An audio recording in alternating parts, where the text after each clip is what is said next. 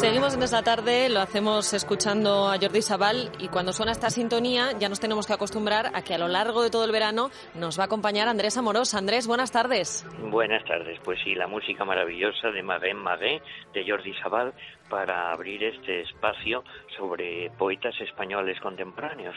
Y hoy nos toca uno importantísimo, queridísimo por muchos lectores, popular, popular, Antonio Machado, que vivió de 1875 a 1939. Y fíjate, yo subrayo mucho lo de popular, porque muchas veces la gente dice, bueno, es que la poesía no se lee, a la gente no le interesa.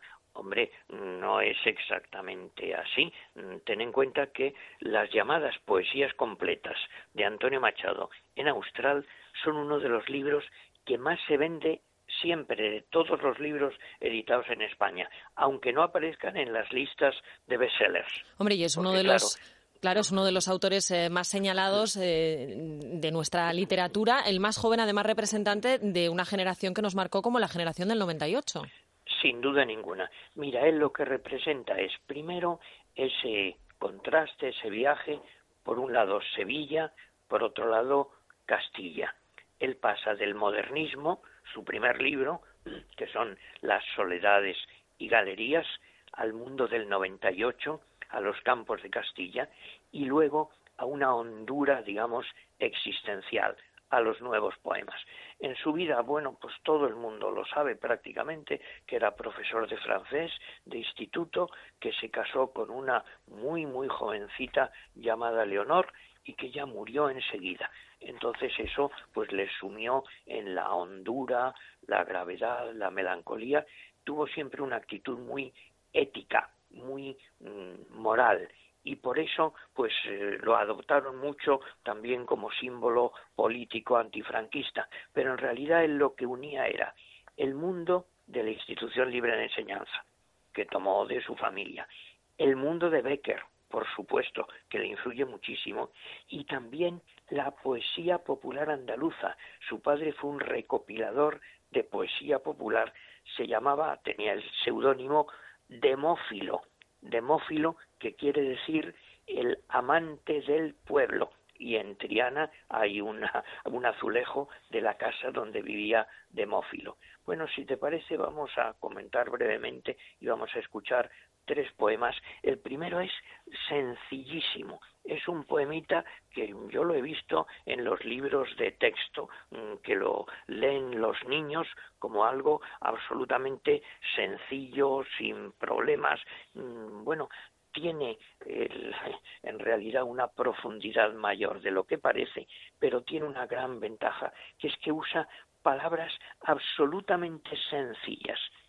Y luego también, Andrés, lo que decíamos el otro día, que, que, al final una poesía, cuando la lees en una etapa de tu vida, pues te dice una cosa y cuando la lees en otra, pues te dice otra. Entonces, al final, esta tiene la ventaja de que, como bien dices, utilizando un lenguaje sencillo, cuando, los, cuando eres niño, cuando eres estudiante, lo ves de una manera y cuando ya pasan los años y escuchas, por ejemplo, la tarde, pues lo ves de otra, ¿no?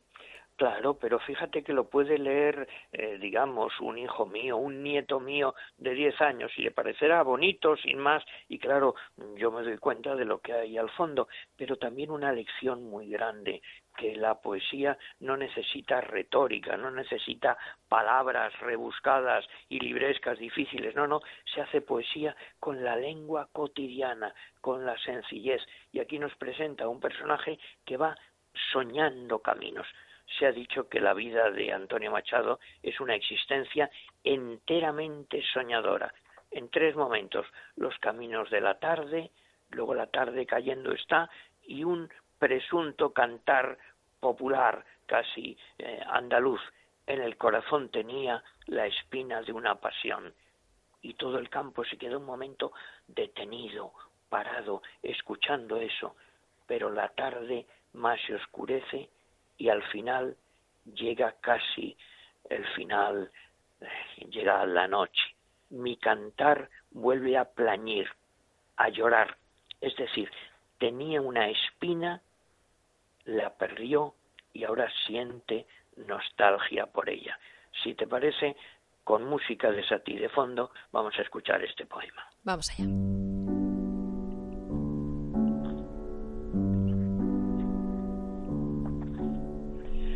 Yo voy soñando caminos de la tarde, las colinas doradas, los verdes pinos, las polvorientas encinas.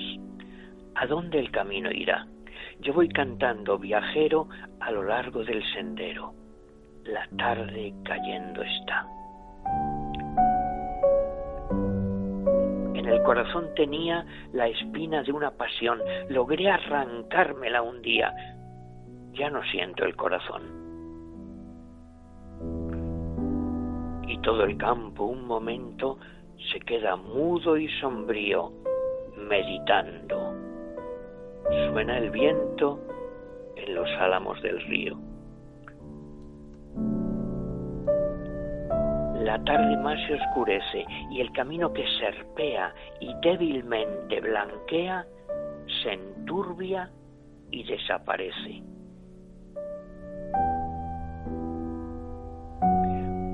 Mi cantar vuelve a plañir, aguda espina dorada, ¿quién te pudiera sentir en el corazón clavada?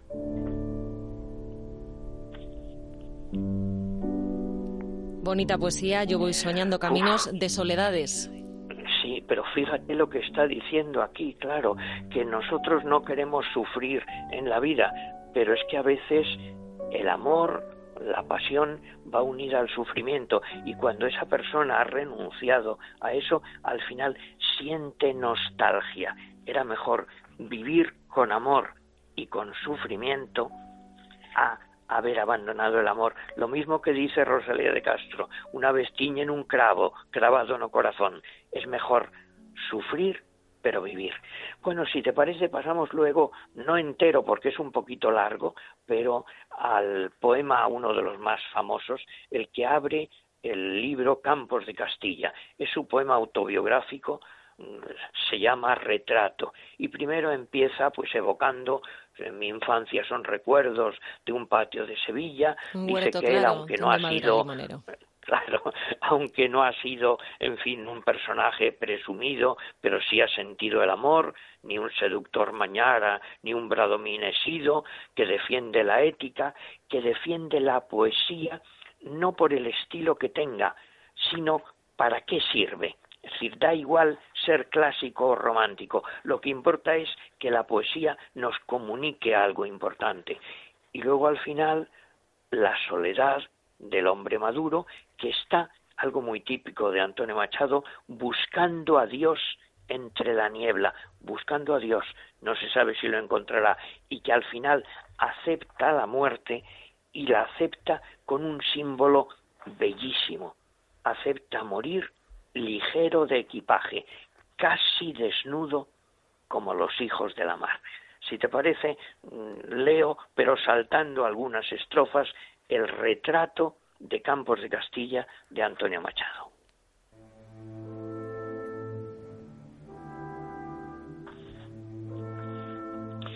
Mi infancia son recuerdos de un patio de Sevilla y un huerto claro donde madura el limonero. Mi juventud Veinte años en tierra de Castilla. Mi historia, algunos casos que recordar no quiero. Ni un seductor mañara, ni un bradomín he sido. Ya conocéis mi torpe aliño indumentario, mas recibí la flecha que me asignó Cupido y amé cuanto ellas puedan tener de hospitalario.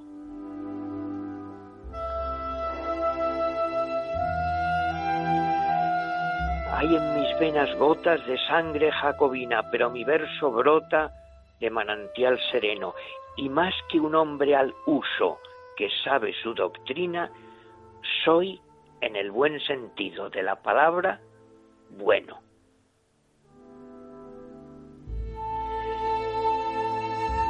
Soy clásico o romántico, no sé. Dejar quisiera mi verso como deja el capitán su espada famosa por la mano viril que la blandiera, no por el docto oficio del forjador preciada. Converso con el hombre que siempre va conmigo, Quien habla solo espera hablar a Dios un día. Mi soliloquio es plática con este buen amigo que me enseñó el secreto de la filantropía.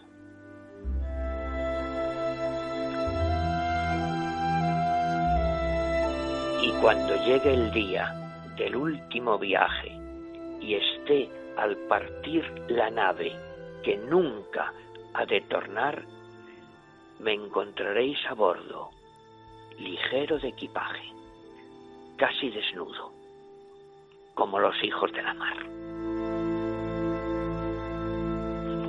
Así termina uno de los poemas más famosos de Machado, que a lo mejor, Andrés, a muchos oyentes eh, les viene a la cabeza las versiones musicales que han hecho, entre otros, por ejemplo, Serrat. Serrat, claro, que ha contribuido a popularizarlo y está muy bien, claro, la poesía va unida a la música y sabes que hay grandes poetas que son músicos y músicos que también se inspiran en los poetas. Lo mismo nos pasará, por ejemplo, con Miguel Hernández, que también, gracias a cantantes como Serrat pues se han hecho más populares. Fíjate este final tan misterioso. Me encontraréis a bordo casi desnudo como los hijos de la mar. Eso es lo que se llama un símbolo, es decir, algo que significa otra cosa, es una metáfora, pero no sabemos bien qué que deja abierto un horizonte de posibilidades y que es algo muy hermoso, casi desnudo, que me he ido desprendiendo de las cosas de la vida que no eran necesarias. Y eso pasa con la edad también. Pero como los hijos de la mar, ¿quiénes son? Los que buscan algo más allá de la muerte, el que espera hablar a Dios un día. Bueno, si te parece, comentamos un poquito todavía un tercer poema que es una historia curiosa, que es uno de los poemas que él dedica a Guiomar. Guiomar. a ver, lo resumo rápidamente. Resulta que Machado, como dije antes, se casó con Leonor, que tenía solo 15 años. Y Tuvieron que esperar, ¿no?, a casarse. Sí, sí, claro. Y entonces Machado escribe, Señor, ya me arrancaste lo que yo más quería, Señor, ya estamos solos, mi corazón y el mar y desde entonces pues su poesía expresa la soledad, la melancolía, el ensueño, la búsqueda de Dios. Está bien, pero resulta que no hace mucho, hace algunos años, se ha descubierto y se ha confirmado que él se enamoró también de otra mujer muchos años después, una mujer a la que llamaba Guiomar. Guiomar es un seudónimo porque era una mujer casada, la poetisa Pilar de Valderrama. La conoció en Segovia en 1928 y él volvió a sentir, dice, la flecha de un amor intempestivo, es decir, fuera ya del tiempo, cuando ya se consideraba un viejo, pero sus cartas de amor, las que se conservan, que no son todas, pues parecen la de un adolescente enamorado. A mí es que me resulta muy conmovedor. Fíjate, Antonio Machado le escribe a Guiomar y le dice, escribe a tu loco, y acaba, tuyo, tuyísimo, archituyo. Bueno, como hace cualquier enamorado en esas cartas que, que a lo mejor a otro le pueden parecer cursis, o escribe, soñé sencillamente que me casaba contigo el resto del sueño no te lo puedo cantar. Es demasiado feliz aún para sueño. Bueno, resulta que la guerra los separó definitivamente, pero él conservó su amor con su parte de realidad y su parte de ensueño. Hay muchos que dicen que no fue verdaderamente un amor, que fue más bien una ilusión literaria. Hombre, leyendo las cartas yo veo que fue como ese árbol viejo al que le han surgido con la primavera nuevas hojas, que rejuveneció Antonio Machado y le escribió algunos poemas bellísimos y preciosos al final de su vida a Guiomar. Para él está claro lo que significó, pero yo no sé si, si para ella realmente fue algo parecido o, no tuvo nada que ver, ¿no? Porque hay quien dice que, que, de alguna manera era una relación un tanto interesada por parte de, de ese personaje de Guiomar, que era una mujer de la alta burguesía, ¿no? Pues, ¿qué quieres que yo te diga? ¿Quién sabe? Pero no es imposible lo que estás diciendo. Claro que Machado era ya un poeta consagradísimo y ella, pues el acercarse a él le suponía un poquito de, en fin, poderse abrir camino en la poesía. De todos modos lo que nos importa es él y que él como un adolescente, como dice la gente, es que se enamora como un recluta, es que fíjate una cosa tan conmovedora, todas las noches a una hora determinada él le decía, miro a una estrella para que tú las estés mirando también como dos jovencitos. Bueno, si te parece, recordamos solo, es brevísimo un poema de Antonio Machado de las otras canciones a Guiomar.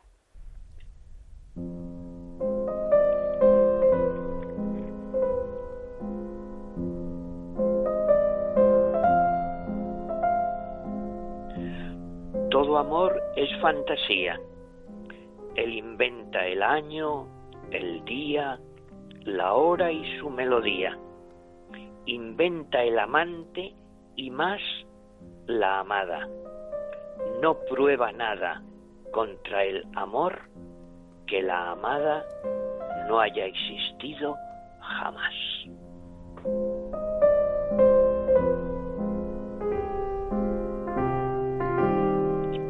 Un breve poema dedicado a Guiomar que como, bueno, pues bien se ve ya en la propia poesía, ¿no? Llegó a significar muchísimo para él. Claro, fíjate que te está contestando un poco a la pregunta que tú hacías.